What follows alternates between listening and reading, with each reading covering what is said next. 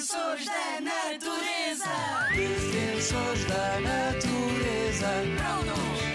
Alerta. Defensores da natureza. Estamos cá para proteger. Os defensores da natureza. Eu sou a Rita Sá, a defensora do oceano. E eu sou a Kátia, a defensora do planeta. Como é que há lixo marinho se não existem caixotes no oceano? Existem vários materiais que em conjunto formam o lixo marinho.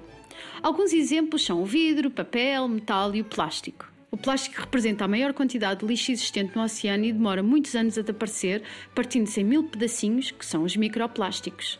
Estes são partículas muito pequeninas de plástico que muitas vezes não se conseguem ver a olho nu. Existem vários casos de animais que comem este plástico e acabam por morrer. Isto acaba por alterar todo o equilíbrio dos ecossistemas, o que nos afeta também a nós humanos. Sabes de onde vem a maioria do lixo marinho? De terra. Somos nós que produzimos muito lixo e não o colocamos no sítio certo. Desafio! Desafio da natureza.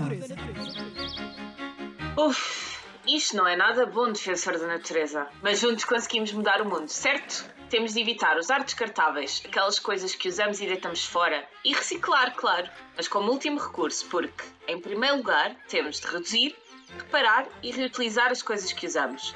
Temos de parar aquele pensamento do oh, deito fora e compro um novo. Concordas comigo?